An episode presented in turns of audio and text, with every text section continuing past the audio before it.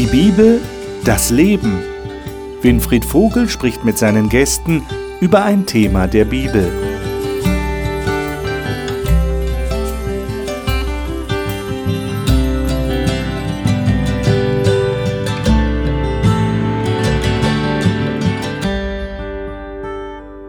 Herzlich willkommen zu unserer Talkrunde. Wir haben in den letzten Wochen eigentlich wirklich viel über das Leben geredet. Unter dem Titel Meine Familie. Wir haben über die verschiedenen Phasen des Lebens gesprochen. Wir haben über Alleinsein gesprochen. Wir haben über Liebe geredet. Wir haben über Streit und Versöhnung geredet. Wir haben über Verlust gesprochen.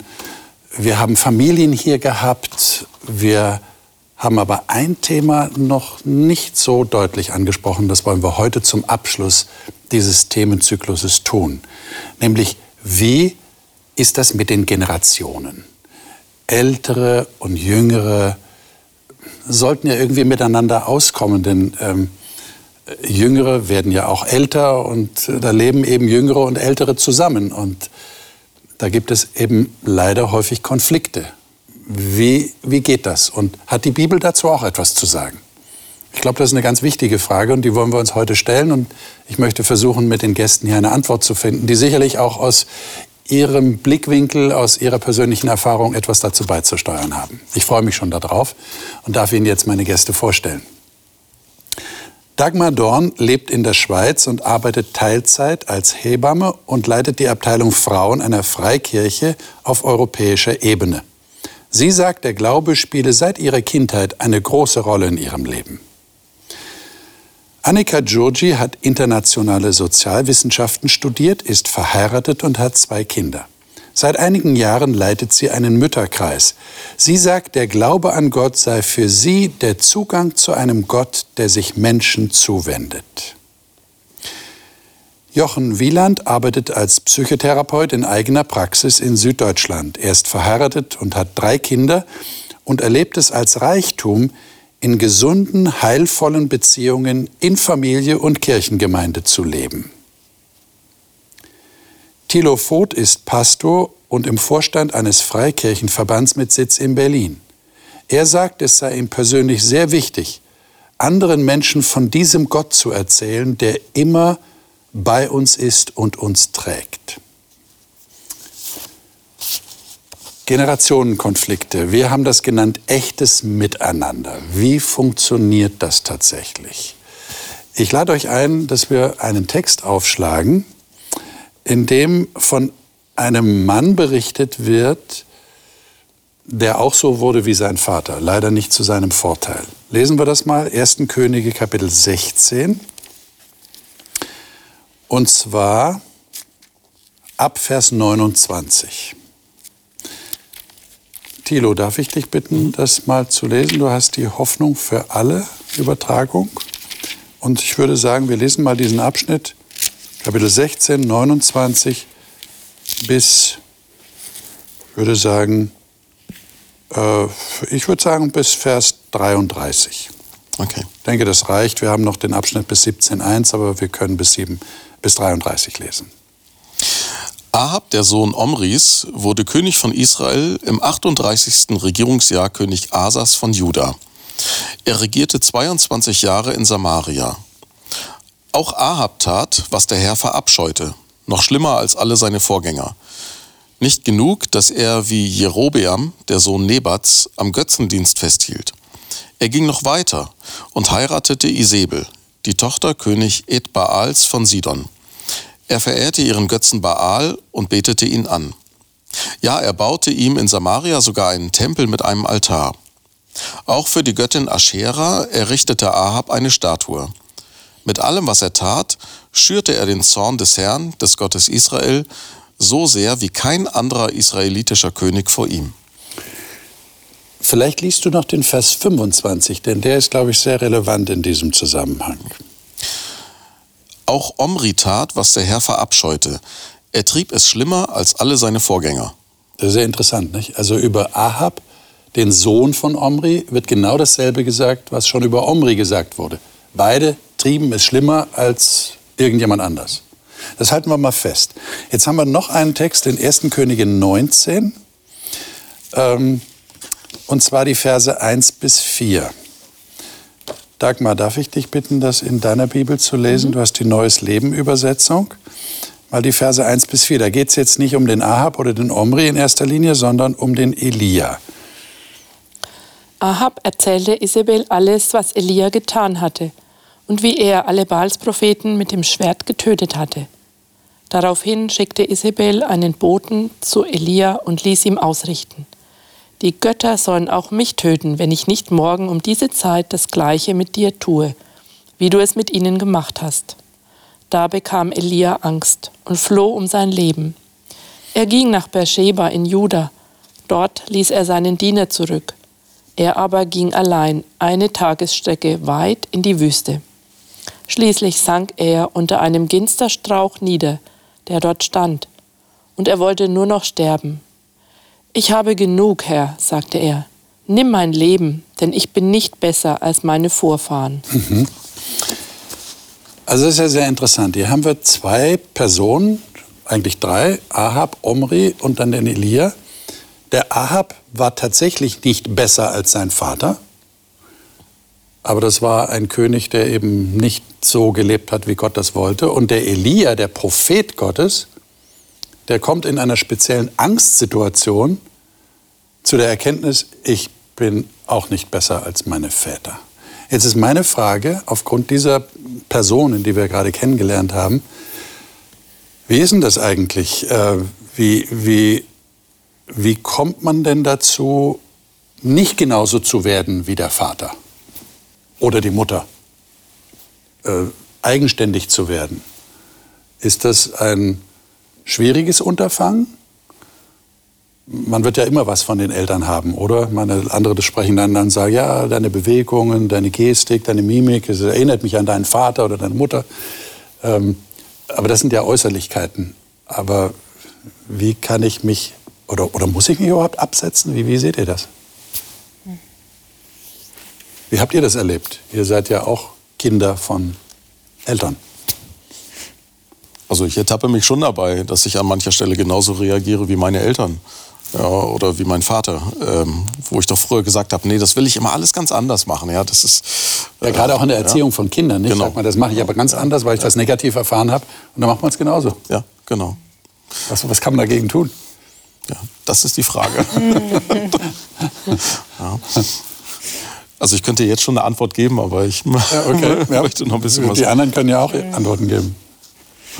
Ja, man sagt ja auch, der Apfel fällt nicht weit vom Stamm. Richtig. Ja, und ähm, das kann beides bedeuten. Also es ist, wenn ich einen Papa oder eine Mama habe, die ich liebe, die ich verehre, die äh, in gutem Sinne, dann möchte ich gerne so werden wie hm. Vater, wie Mama. Die sind dann Vorbilder. Richtig, dann sind die Vorbilder. Und ähm, ja, im positiven und auch im negativen Sinne. Und wenn es im Neg ins Negative geht, dann will ich natürlich nicht so werden. Und dann ist meine Erfahrung, ähm, wenn Menschen auf keinen Fall so werden wollen, mhm. dann werden sie so. Das ist äh, so eine Art Anziehung, negative Anziehung. Ich mhm. möchte nicht so werden. Ähm, und obwohl ich nicht so werden will, konzentriere ich mich doch genau auf das Negative, was ich nicht haben möchte.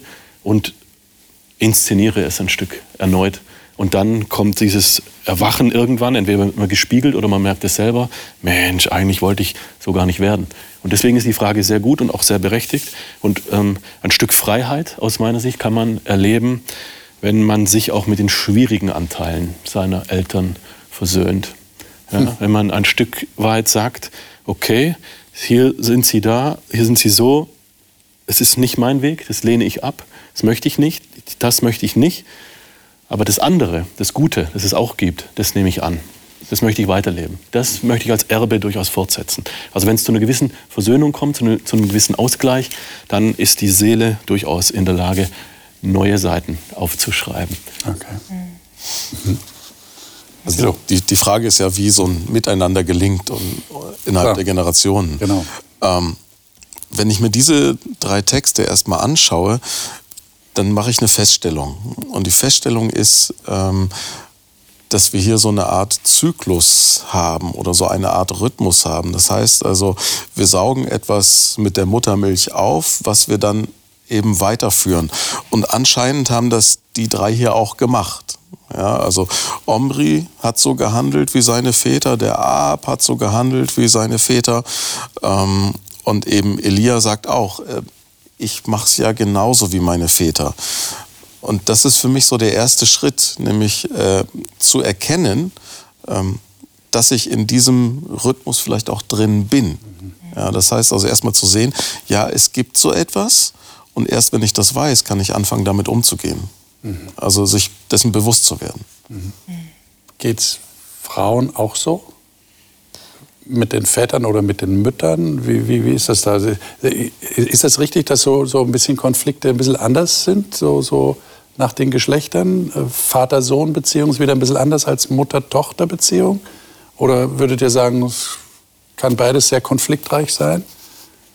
Also ich bin vielleicht eine spezielle Konstellation jetzt in, meinem, in meiner Familiengeschichte. War meine Mama nicht Reibungspunkt, äh, den ich vielleicht gebräucht, äh, gebraucht hätte, um äh, mich zu verselbstständigen, sondern es war mehr das, was sie hinterlassen hat, äh, das, was mir durch andere über sie erzählt wurde, was vielleicht ähm, bei mir ähm, äh, zu manchen Zeiten meines Lebens eine sehr sinnvolle und vorteilhafte äh, Vorbildfunktion gewesen ist. Aber dann wieder in anderen Phasen meines Lebens ähm, ich gemerkt habe, so ich muss mich davon distanzieren, weil das, was ich jetzt hier, ähm, was daraus entsteht, das ist so ein, ein Übermensch. So, ja? Und ich muss irgendwie gucken, ähm, dass das, was, äh, was das Bild, das ich von ihr habe, dass das auch wieder heruntergebrochen wird und ähm, ich äh, gerne ein reales und, und, und äh, normales Leben führen möchte und nicht daran verzweifeln möchte, dass ich äh, nicht auch zu so einem Übermenschen werde. Mhm. So. Also das heißt, das sind auch so Phasen, durch die ich gehe, mhm. in, in dem Nachdenken über meine Eltern. Und das, das darf ich aber auch annehmen. Und, mhm. und zwar ohne ein schlechtes Gewissen zu haben. Ja. Ja, wenn du sagst gerade, ich muss mich innerlich auch von manchem distanzieren, hast du ja auch angedeutet, ja. Äh, dann, dann muss ich aber deswegen nicht ein schlechtes Gewissen haben, so als würde ich jetzt meine Eltern ablehnen. Mhm. Ja. Oder? Mhm. Ist nicht so. Ich finde es auch noch interessant, dass es je nach Phase in dem Leben, wo man ist, also auch Alter, auch wie alt sind die Eltern in dem Moment, dass es da halt auch Momente gibt, wo man dann so merkt, hm, bin jetzt nur ich so ihnen gegenüber oder sind es auch andere? Mhm. Und da haben wir auch, oder helfen mir die Gespräche mit Freunden mhm. und zum Austausch zu merken, okay, das ist eigentlich ganz normal. Mhm. Und da dann vielleicht Lösungen zu finden oder ja, zu merken, okay, es darf so sein oder man kann es ändern, je nachdem, mhm. welche Situation man gerade drin ist. Okay. Habt ihr, äh, würdet ihr sagen, ihr seid jetzt so an dem Punkt, wo ihr sagt, ihr habt das eigentlich gut hingekriegt, so mit den Eltern? Äh, ihr, ihr seid da jetzt an einem Punkt angelangt, wo ihr sagt, ja, das ist okay? Oder merkt ihr da noch äh, viel Überlegung, viel Nachdenken? Ihr müsst euch immer wieder damit auseinandersetzen. Hat es auch was damit zu tun, ob Eltern noch am Leben sind oder nicht? Ob man direkt mit ihnen zu tun hat oder nur in Erinnerung? Wie würdet ihr das einschätzen? Also wenn ich jetzt mich anschaue, ähm, sage ich, ich bin da in einer gemischten Situation. Ja, meine Mutter ist schon verstorben, mein Vater lebt noch.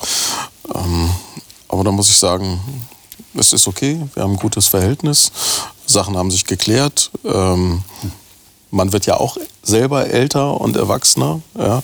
Ähm, und inzwischen habe ich auch selber Kinder, ähm, merke halt, wie, wie Dinge sind. Und von daher sage ich, es pendelt sich einfach alles mhm. so ein Stückchen ein. Ja? Das ist so das, was so mein Leben ist. Ja. Mhm. Okay. Es gibt ja so, so einen gewissen Umschwung. Nicht? Also du hast das angedeutet, erst sind die Eltern die Helden, mhm. die Vorbilder. Also ist jetzt auch, wenn man so in der Phase des Großwerdens, des Erwachsenwerdens sieht.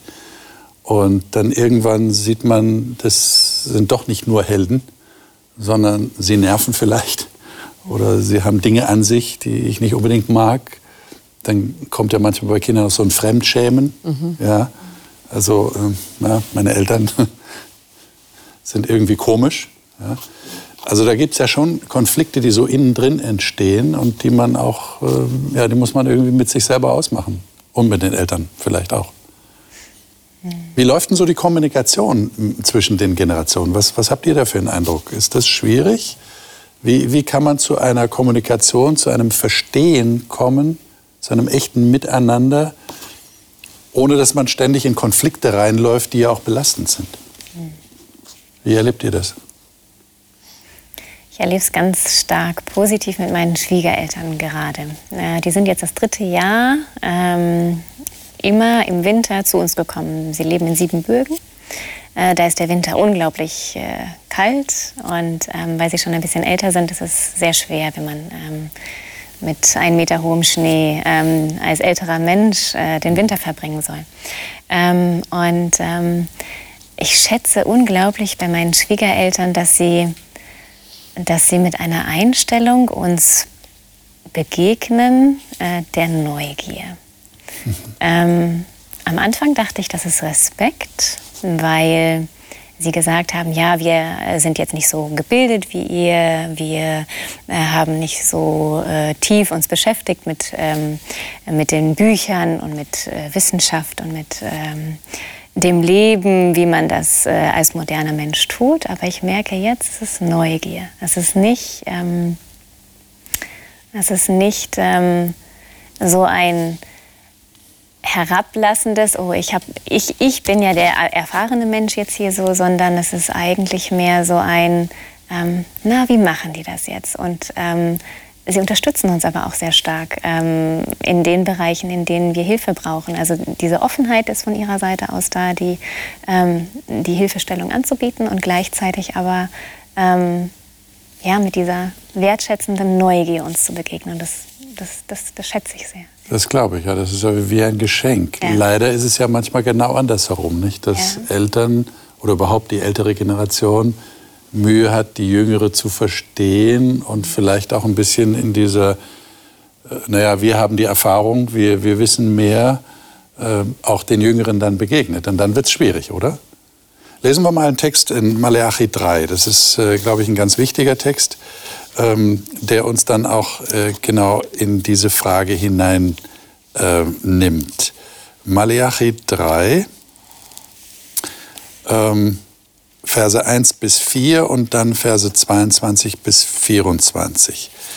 Äh, ich denke, wir können uns äh, an Vers 22 bis 24 halten.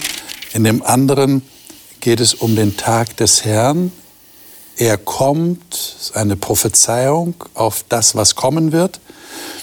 Und dann wird aber etwas Spezielles dazu gesagt. Und das sollten wir uns näher anschauen. Jochen, darf ich dich bitten, mal den Vers 22 bis 24 zu lesen? Ja. Siehe, ich will euch senden den Propheten Elia, ehe der große und schreckliche Tag des Herrn kommt. Der soll das Herz der Väter bekehren zu den Söhnen und das Herz der Söhne zu ihren Vätern, auf das ich nicht komme und das Erdreich mit dem Bann schlage. Mhm. Okay. Das war jetzt Verse 23 und 24, völlig okay. Ähm, und dann lesen wir dazu noch Lukas 1, denn das ist ein neutestamentliches Pendant zu Malachi 3 wo das noch ein bisschen erklärt wird, was hier gemeint ist. Und zwar gehen wir hier hinein in die Ankündigung für den Zacharias, dass ihm, obwohl er und seine Frau schon sehr alt sind, ein Kind geboren wird. Und da kommt ein Engel, der ihm das verkündet. Und da lesen wir mal Verse 13 bis 17. Annika, darf ich dich bitten, das mal mhm. zu lesen? Du hast die Schlachterübersetzung. Mhm. Aber der Engel sprach zu ihm, Fürchte dich nicht, Zacharias, denn dein Gebet ist erhört worden und deine Frau Elisabeth wird dir einen Sohn gebären. Und du sollst ihm den Namen Johannes geben. Und er wird dir Freude und Frohlocken bereiten, und viele werden sich über seine Geburt freuen. Denn er wird groß sein vor dem Herrn Wein und starkes Getränk wird er nicht trinken, und mit heiligem, Geist wird er erfüllt werden, schon von Mutterleib an. Und viele von den Kindern Israels wird er zu dem Herrn, ihrem Gott, zurückführen. Und er wird vor ihm hergehen, und, es wird, und er wird vor ihm hergehen im Geist und in der Kraft Elias, um die Herzen der Väter umzuwenden zu den Kindern und die Ungehorsamen zur Gesinnung der Gerechten, um dem Herrn ein zugerüstetes Volk zu bereiten. Dankeschön.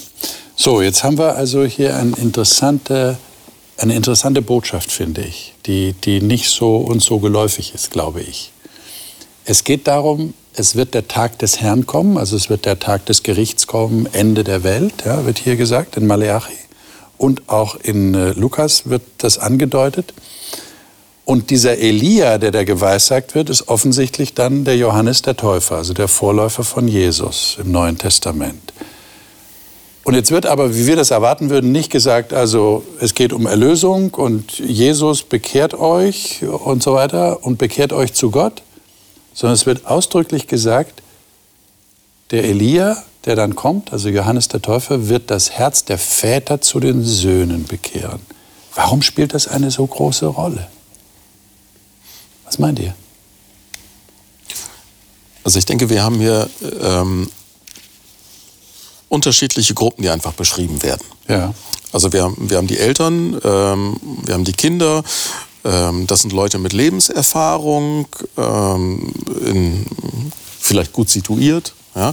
Und das sind Leute, die am Beginn ihres Lebens stehen, die neue Erfahrungen müssen, die sich erst entwickeln wollen, wie auch immer. Ähm, wenn ich das ein bisschen weitermache, heißt das für mich, ich habe hier ganz unterschiedliche Menschen in unterschiedlichen Situationen vor mir. Und die haben Probleme miteinander. Und solange die Probleme miteinander haben, kommt man eigentlich keinen Schritt vorwärts. Also wenn ich im Streit liege, in Konflikt mit jemandem bin, dann habe ich keine Chance, äh, einen Schritt weiter zu gehen. Also äh, wenn meine Frau nach links will und ich nach rechts, ja, dann kommen wir nicht von der Stelle. Sondern wir müssen uns erstmal zueinander wenden, uns miteinander beschäftigen und dann können wir einen Schritt nach vorne gehen.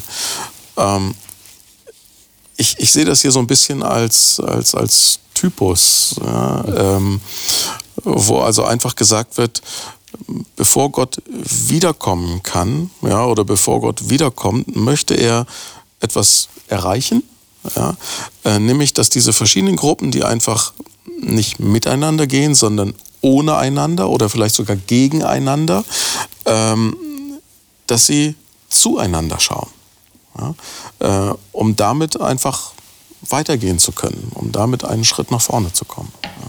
Also ich muss sagen, mich erstaunt das, dass das eine solche Bedeutung bekommt. Diese, dieser Generationenkonflikt. Ich habe so manchmal den Eindruck, äh, wir nehmen das einfach so hin. Das ist eine Gegebenheit in unserem Leben. Ja, da gibt es Konflikte zwischen Älteren und Jüngeren.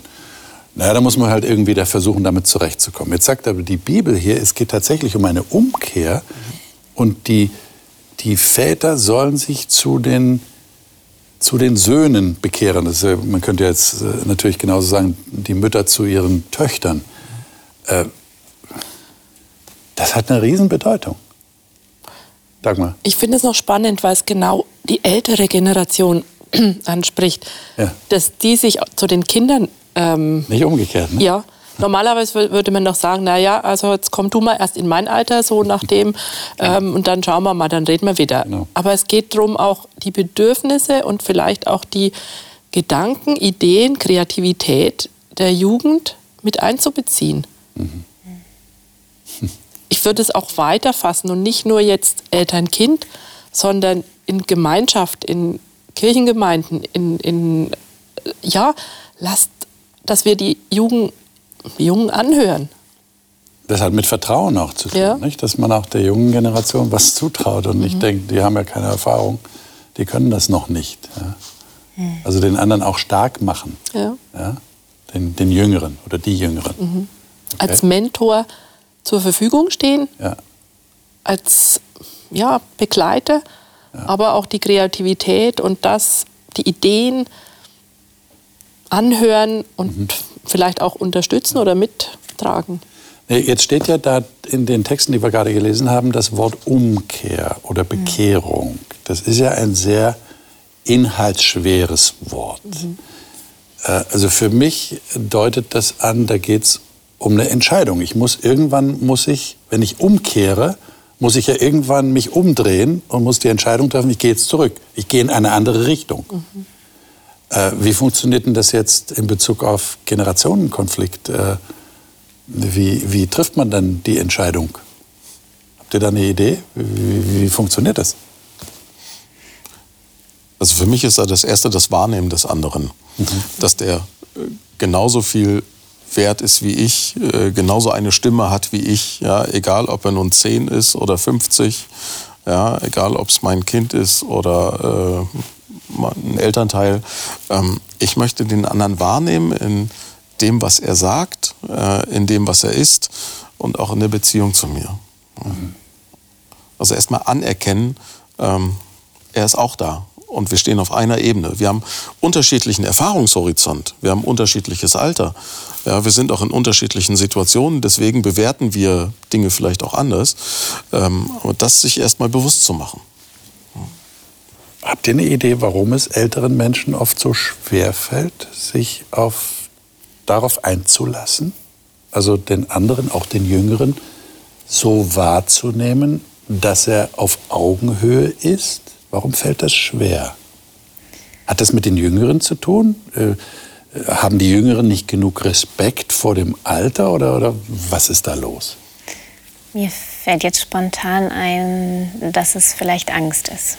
Angst? Weil, mh, weil Menschen mit einem größeren Erfahrungshorizont wissen auch, welche Folgen in ihrem Leben und auch im Leben ihrer Eltern ähm, äh, sie schon durchgemacht haben, durchlitten haben. Und ich glaube, dann, wenn der Blick sich auf die nächste Generation ähm, ähm, äh, mit dieser Art von, von, von Denken ähm, richtet, dann, ähm, dann, dann ist man viel, sehr, viel zu sehr fokussiert auf das, was passieren könnte, mhm. wenn, man, wenn man selber weiß, wie schmerzhaft bestimmte Dinge vielleicht schon im eigenen Leben gewesen mhm. sind. Mhm. mhm, mhm. Okay.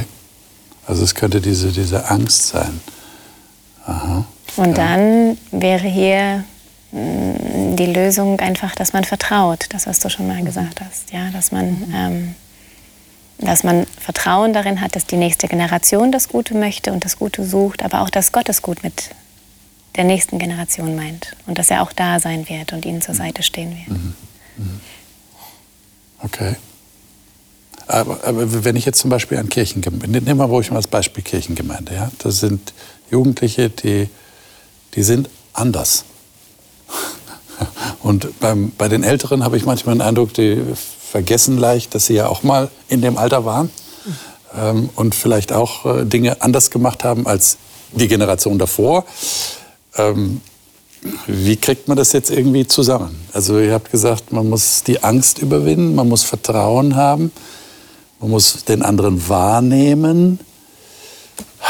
Wie macht man das? Geht man zur Älteren? Also wir sind ja jetzt alle die Klugen hier. Nicht? Ich meine, wir wissen ja genau, wie es läuft. Das heißt, müssten wir jetzt hingehen zu den Älteren und sagen, also jetzt kommt, strengt euch mal an, seht mal die Jugendlichen mit anderen Augen und nehmt sie auf Augenhöhe wahr und seid für sie da und traut ihnen was zu.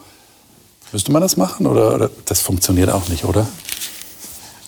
Nee, ich glaube, wir müssen nicht zu den anderen hingehen, sondern zu uns selber. Ja, und sagen, äh, lass uns das doch selber so umsetzen. Mhm. Ja? Dass ich dem anderen vertraue, dass ich sage, ähm, ja, ich sehe, du möchtest auch etwas erreichen, du bist genauso ernsthaft gläubig mhm. oder wie auch immer, aber du hast eine andere Art. Ähm, ich lasse es zu. Ja? Und ich glaube, wir haben da so ein, so ein ganz großes Bedürfnis an Sicherheit. Ja?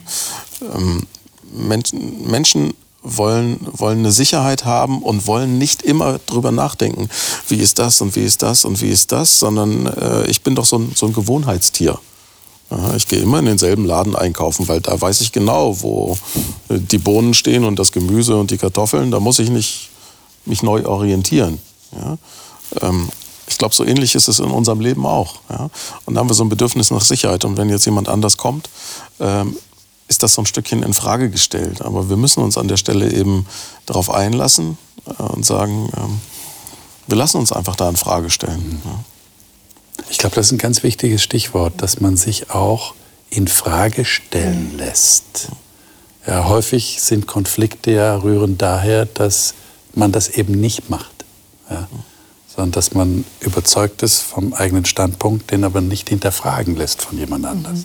Und dann wird es ja erst spannend, wenn ich das hinterfragen lasse. Dann ist damit hoffentlich auch die Offenheit verbunden, mich vielleicht auch zu korrigieren, vielleicht auch was zu ändern. Ja, wäre ja eine gute Möglichkeit. Und deswegen denke ich, ist dieser Text auch so rum formuliert, dass die Älteren sich zu den Jüngeren bekehren, weil da eben ein größerer Erfahrungshorizont da ist. Und wo eigentlich die Erfahrung da sein müsste, ja, es funktioniert. Weil die Jüngeren haben das vielleicht noch nicht. Und können es vielleicht nicht. Jetzt haben wir noch zwei spannende Texte, die sind genau gehen. Dieser eine geht vor allem ganz krass in die Richtung, die du gerade ansprichst. Und zwar im Neuen Testament im Epheser, Epheser 5 und Epheser 6.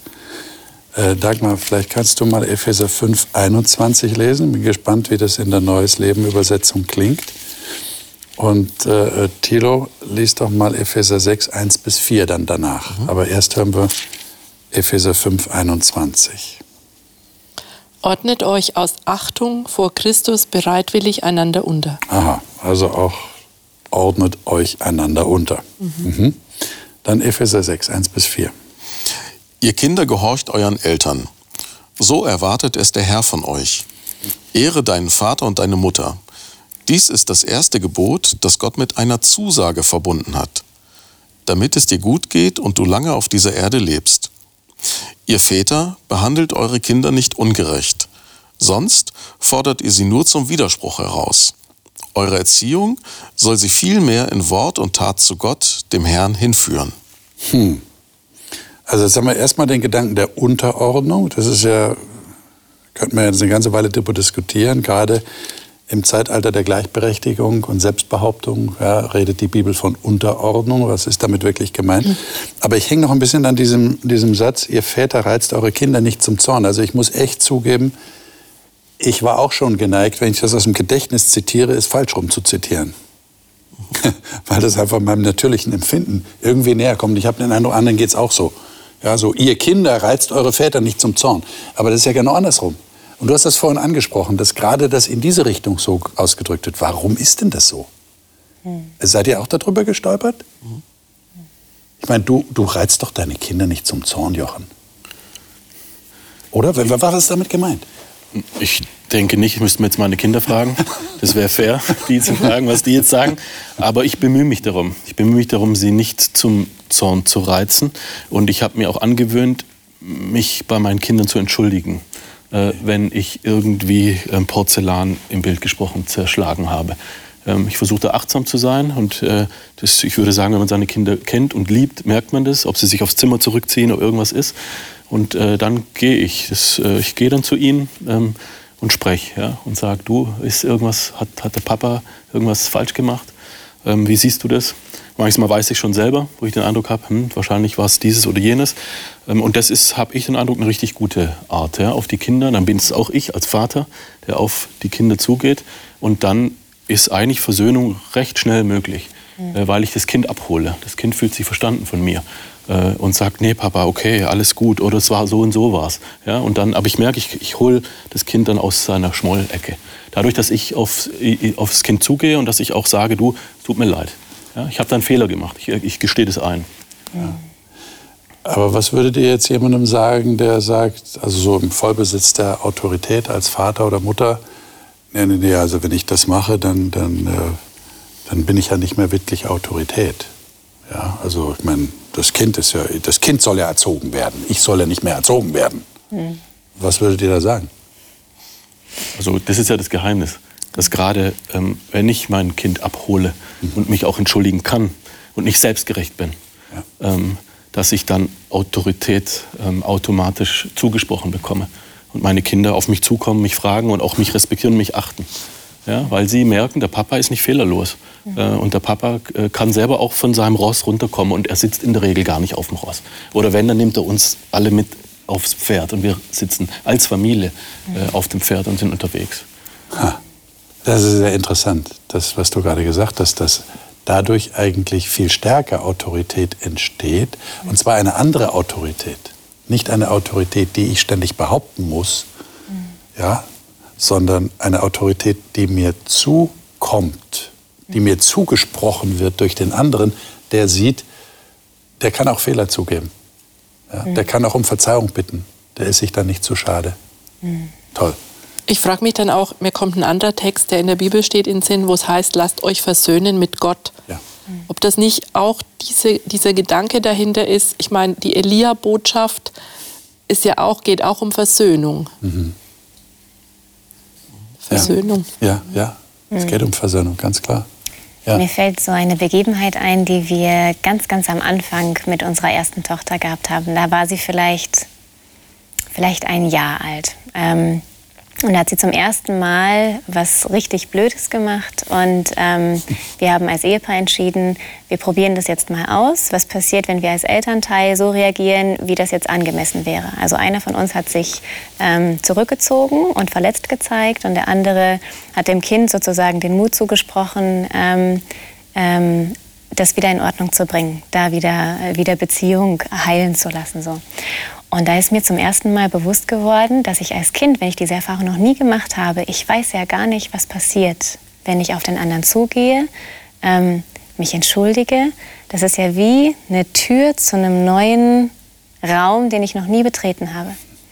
Ähm, und ich glaube dann, wenn, wenn Gott sagt, er wird die Herzen der Eltern zu den Kindern bekehren, bedeutet das ja auch, wir haben diesen Erfahrungshorizont für gewöhnlich eigentlich schon als Erwachsene, dass dann, wenn wir uns verletzlich machen, dann, wenn wir auf andere zugehen, obwohl es eigentlich nicht ähm, dem entspricht, was mein Gefühl mir jetzt sagt, weil ich möchte eigentlich eher Abstand haben und eher ähm, ähm, mich schützen, dass dann, wenn ich mich traue, wieder auf den anderen zuzugehen, dass das Kind dann lernen kann, ähm, Versöhnung und Vergebung geschieht eigentlich dann, wenn ich mich verletzbar mache. Und mhm. wenn, wenn ich mich traue und wenn ich mich einlasse auf diesen Prozess, von dem ich noch nicht weiß, was ist da hinter, dieser Tür? Äh, ist das dann wirklich wieder alles in Ordnung oder eben nicht? Mhm. Ähm, mhm. Ja, war, war sehr tief für mich, das, ähm, das miterleben zu ja. dürfen, wie sie das das erste Mal ganz bewusst für sich erlebt und dann auch diese Freude hinterher äh, erleben zu dürfen, dass dann, wenn man Dinge wieder versucht in Ordnung zu bringen, ähm, dass man dann dass wieder wirklich alles heil ist und wieder so wie vorher und vielleicht sogar noch schöner, wenn man um eine tiefe Erfahrung mhm. reicher ist. Ich glaube, wir sollten eine Sache noch ansprechen, die, die mir auch immer wieder begegnet, äh, dass da Menschen sind, die so enttäuscht sind voneinander, ich meine jetzt auch Eltern und ihre Kinder, dass es scheinbar keine Brücke der Verständigung mehr gibt. Da ist eine Entfremdung passiert, da wird seit Jahren nicht mehr miteinander geredet, da wird sogar verbal geäußert, du bist für mich gestorben, ich will mit dir keinen Kontakt mehr. Gleichzeitig merkt man aber, wie diese Menschen eigentlich darunter leiden. Mhm. Ja? Äh, gibt es da Abhilfe? Was, was, was könnte man da tun? Es ist immer schwierig, Rat zu geben, ja, anderen Rat zu geben. Da sollte man immer zurückhaltend sein. Das ist ja ein Prozess, der in einem Menschen passiert. Den kann ich ja nicht, nicht beschleunigen oder anstoßen. Ich kann vielleicht nur aus der eigenen Erfahrung reden, ja, wie du es jetzt gerade gemacht hast, wie du mit deinen Kindern umgehst. Das kann dann jemand anders als Anregung nehmen. Aber gibt es da sonst irgendwie etwas, was man da, was man da sagen kann? Oder tun kann für solche Menschen? Also ich glaube, im Leben ist es manches Mal auch wichtig, Dinge zu akzeptieren. Mhm. Ja, als eine Variante. Ja, das heißt nicht, dass man nichts tun kann, aber es gehört manches Mal auch dazu, ähm, Dinge anzunehmen. Ja, zu sagen, okay, das ist jetzt so. Mhm. Ähm, dieser Mensch möchte keinen Kontakt. Ja, oder ich möchte gerade keinen Kontakt. Also ich kenne immer wieder ähm, Biografien, wo Menschen mir erzählen, sie hatten phasenweise mal keinen Kontakt, Kontaktabbruch über ein, zwei Jahre.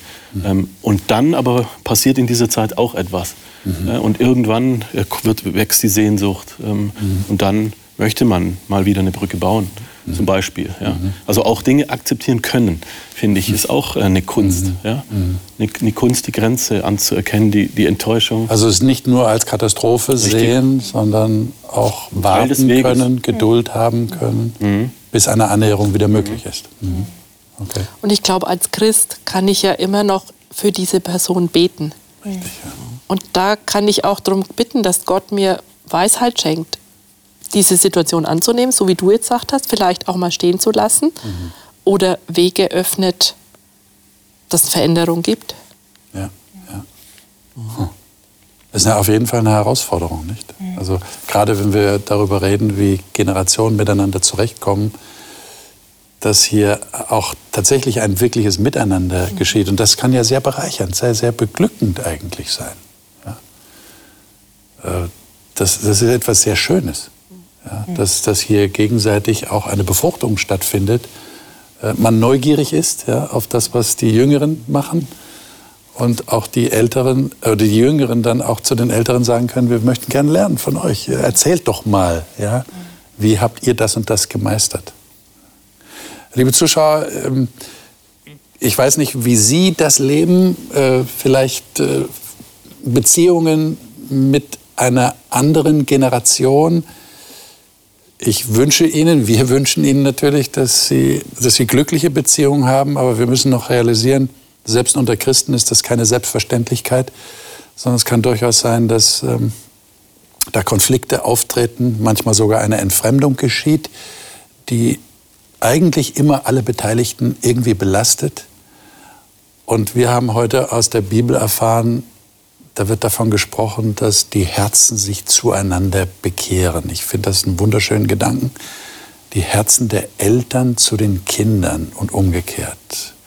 Und das wird hier sogar in der Bibel mit dem Tag des Herrn in Verbindung gebracht. Also irgendwie scheint das auch zur Vorbereitung auf den Tag des Herrn zu gehören, dass Generationen miteinander diesen Weg gehen, gemeinsam. Das ist eine Herausforderung, aber es ist auch sehr beglückend, wenn es gelingt, mit Gottes Hilfe, muss man sagen.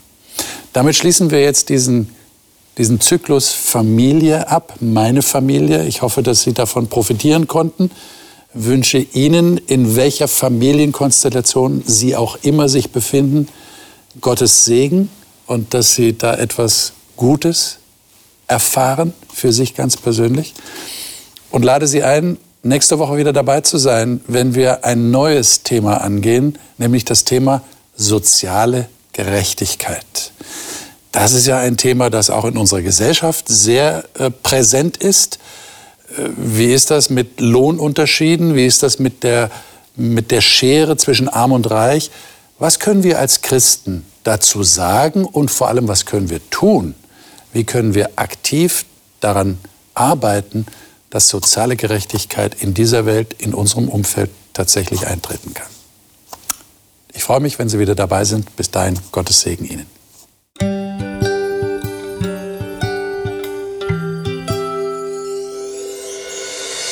Sie hörten auf Hope Radio die Bibel, das Leben mit Winfried Vogel und seiner Gesprächsrunde.